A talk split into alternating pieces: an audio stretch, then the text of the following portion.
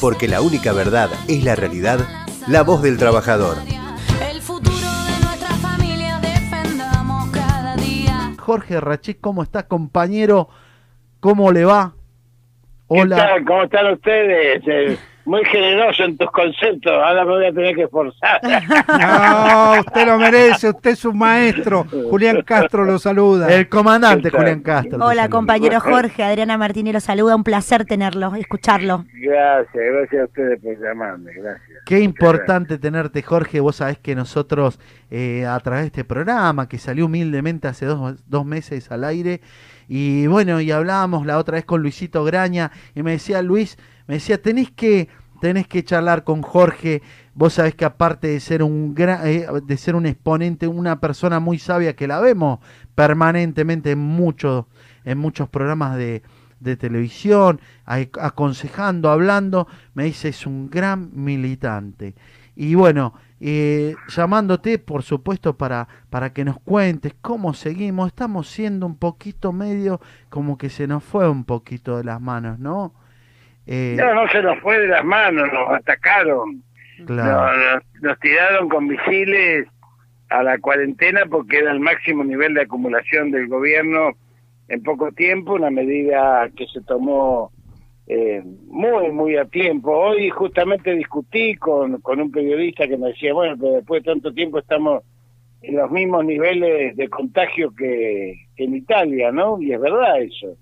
Y yo dije, bueno, estamos en los mismos niveles de contagio en Italia y estamos, ellos tuvieron 32 mil muertos y nosotros vamos por los 5 mil.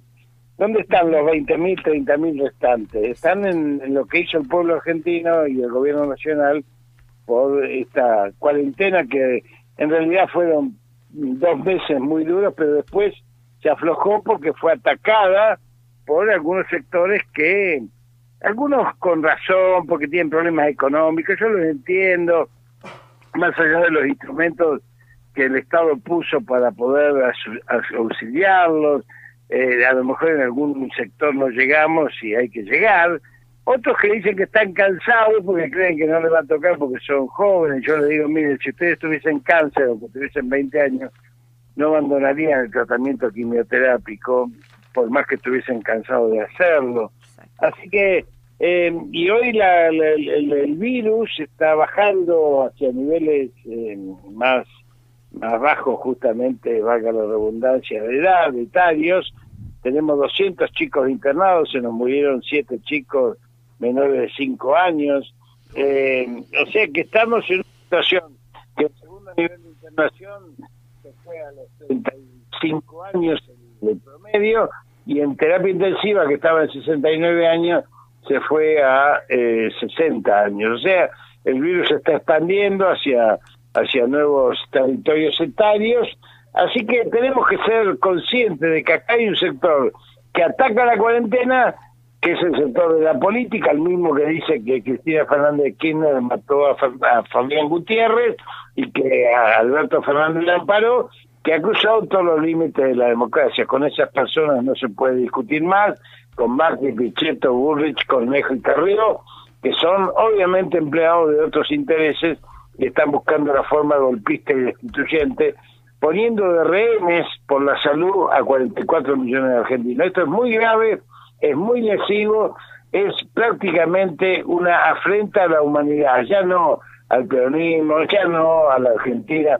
Esto no se hace humanamente después de la pandemia, tenemos que salir para dos cuestiones centrales, que es democratizar el poder y humanizar la política, porque así como estamos, todo en el calancheo de esta situación, eh, hay sectores que están dispuestos a cualquier cosa por preservar dos o tres baldosas de poder. Terrible, terrible. Aparte, no solamente, como vos decís, atacaron, atacaron desde la parte política con mentiras, con, con falacias y sobre todo entiendo yo que no tienen límite, ¿no? Veíamos, escuchábamos, eh, terrible, no tienen límites, no piensan, porque nosotros entendimos y vimos cómo el gobierno, cómo, cómo hubo Estado, ¿no? Cómo se pusieron al frente eh, nuestro presidente en primer lugar, cómo no le importó eh, para nada eh, tener diferencias abismales. En ese momento con, con la reta, se sentó, habló, se puso al frente, hubo un estado presente, un estado presente sobre todo con las empresas, un estado presente con todo, con todo su equipo, eh, el gobernador así igual, porque esta es la realidad, Axel se puso a laburar, vos que, que la venís remando y defendiéndola por todos y cada uno de los lugares, y entendimos que, que cuidársela a la patria es el otro, ¿no? Y con una, con una, con una forma de revanchismo se generó esta, esto que nosotros entendimos que eran los anticuarentenas, que están preparando un banderazo, un acto, que están preparando un acto el día lunes, por lo que tengo entendido. Nosotros, por supuesto, que esta humilde eh, CGT que venimos trabajando, recién lo tuvimos, vos sabés que lo tuvimos, a- lo sacamos a Julio César, que para mí entendí que era muy importante porque tenés, eh, tenés un compañero de militante con, como vos, em, y empezamos a pensar y me decía hay que hacer algo, hay que hacer algo, vamos a hacer un Zoom el día, eh, y vamos a hacer un Zoom y vamos a salir por todos lados, vamos a hacer un gran, un gran acto de la soberanía, defendiendo sobre todo la soberanía, defendiendo el proyecto nacional, defendiendo eh, a este gobierno que se puso al frente, este gobierno que estuvo presente, que está presente, que está laburando en el barrio, que está bancando los trapos en cada lugar. eh, y entonces entendemos que esto es, eh, eh, a ver, un revanchismo que uno dice por ahí, no quiere hablar de la grieta, pero es tanto el odio, Jorge, es tanto el odio visceral que Es nos que no es grieta, son modelos. Esto también, mira, yo te voy a poner, de- vamos a otro plano así, no, no, no nos damos tanto con el látigo. Eh, claro, vamos a otro plano, mira, eh, hace ya una semana, algo que veníamos diciendo, hoy en el mundo hay 137 equipos de investigación sobre la vacuna. Hay 28 equipos que están en fase 3, hay 6 que están muy adelantados y, y ya empiezan los ensayos clínicos finales y a fin de año vamos a tener una vacuna. O sea, esto que es un drama que vivimos durante todo el año 2000, eh, 2020, hoy tenemos un horizonte. Hoy podemos decir tenemos un horizonte. Ajá. Perfecto. El mundo debería estar festejando.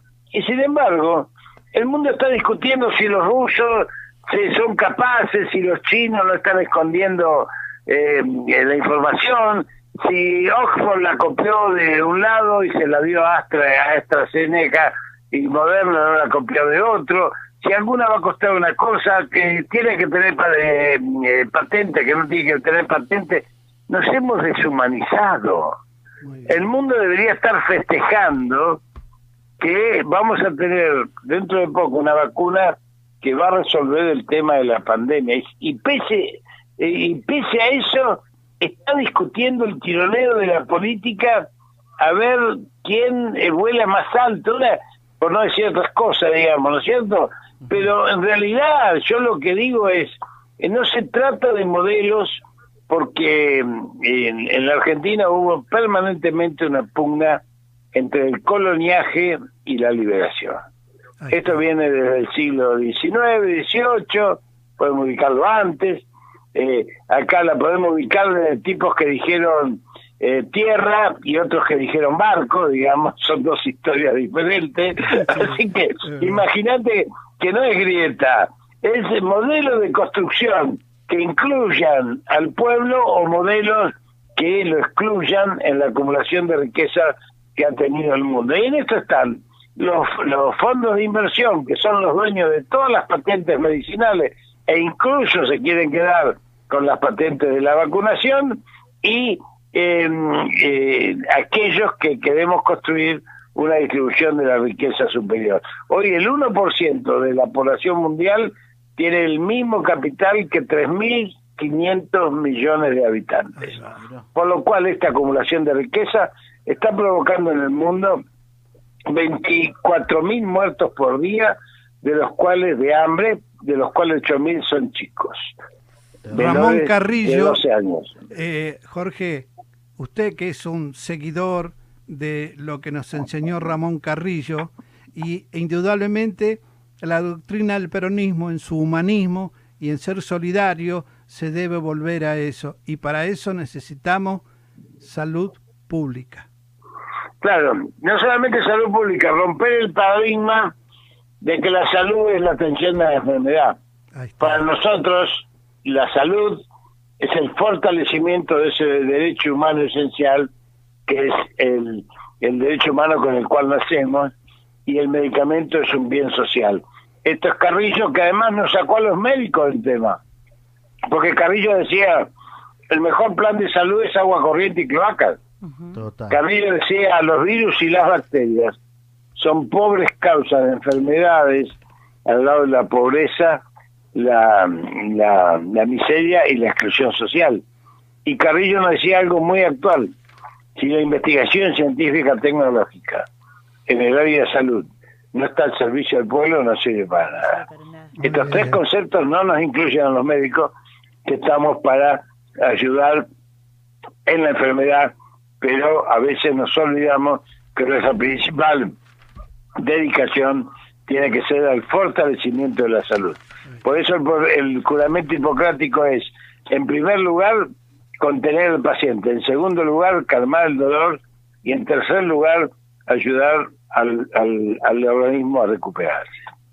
Qué grande, qué grande. Un maestro. Maestro, maestro, Todos los saludos que tenés, Jorge. Vos sabés que estamos, se nos está yendo el programa, me están haciendo seña y bueno, sabíamos que estabas muy ocupado con un laburo importantísimo y no voy a y, te voy a voy a tomar contigo porque bueno, porque un montón de mensajes esperándote. Seguramente eh, nos vamos a estar comunicando en algún momento, nos vas a dar nos vas a permitir el honor de poder salir en la voz del trabajador, seguramente te vamos a tener el lunes en el gran acto a la soberanía que vamos a tener con, con Julio César Unio, con Filcal, con bueno, con creo que viene que va a estar Tayana, estamos eh, a, la espera de que pueda, pueda estar en el en el acto. Y realmente eh, me acuerdo que me contaba hoy eh, que estuviste vos en la expedición al lago escondido, que entraste, ¿no? Ah, sí, me dijeron caminar. Me dijeron que íbamos en coche, caminamos 22 kilómetros. De eso se acuerda. Dice, dice que te vinieron a sacar y te tiraste en el piso y dijiste, no, yo acá no me muevo. Y No, todo yo, ¿eh? una cosa, yo viví en la montaña mucho tiempo, yo soy neuquino por adopción, así que yo me acosté y me dije, yo mañana me iré si cuando amanezca, ahora no vuelvo. Además era todo bajada, ¿te imaginas lo que después de caminar 22 kilómetros, subir la pata? Ni loco, me acosté loco. y había dos perros que me habían seguido, me puse un perro a cada lado de manera de abrigo, porque de esto uno sabe cómo protegerse. Eh, claro, así que los perros al lado mío, casi los ato, digamos, para que me den calor. Qué grande, y, Jorge. Y, bueno, después hubo una negociación y bueno, terminó bien, pero terminamos a las una de la mañana, sí, es verdad. Pero fue una experiencia maravillosa que la volvería a hacer en cualquier momento, por supuesto. ¿eh? Grande, grande y la verdad muy linda la anécdota. Eh, evidentemente, bueno, vamos a tener mucho para poder conversar. Te agradezco un montón desde acá, de la voz del trabajador. Te mandan un saludo. Te manda un saludo todo el Consejo Directivo de la CGT Zona Norte, te manda un saludo, bueno, todo el equipo eh, y realmente agradecerte por estos minutos que nos brindaste. No, yo le agradezco a ustedes, son muy generosos conmigo. Les mando un, un afecto profundo, un, abrazo con mi corazón, aunque ahora hay que darse codazos. ¿Eh? gracias. Y los codazos son más del individualismo, salir de acá que quiero pasar primero. Qué maestro. Eh. Tenemos que volver a sacarlo al aire. Por usted. favor, Jorge, sí, Seguramente por favor. vamos a sacarte y vamos a que, tener. que- sí. que sigan muy bien. Muchísimas Muchas gracias, compañero. Un abrazo grande, un abrazo. Porque la única verdad es la realidad, la voz del trabajador.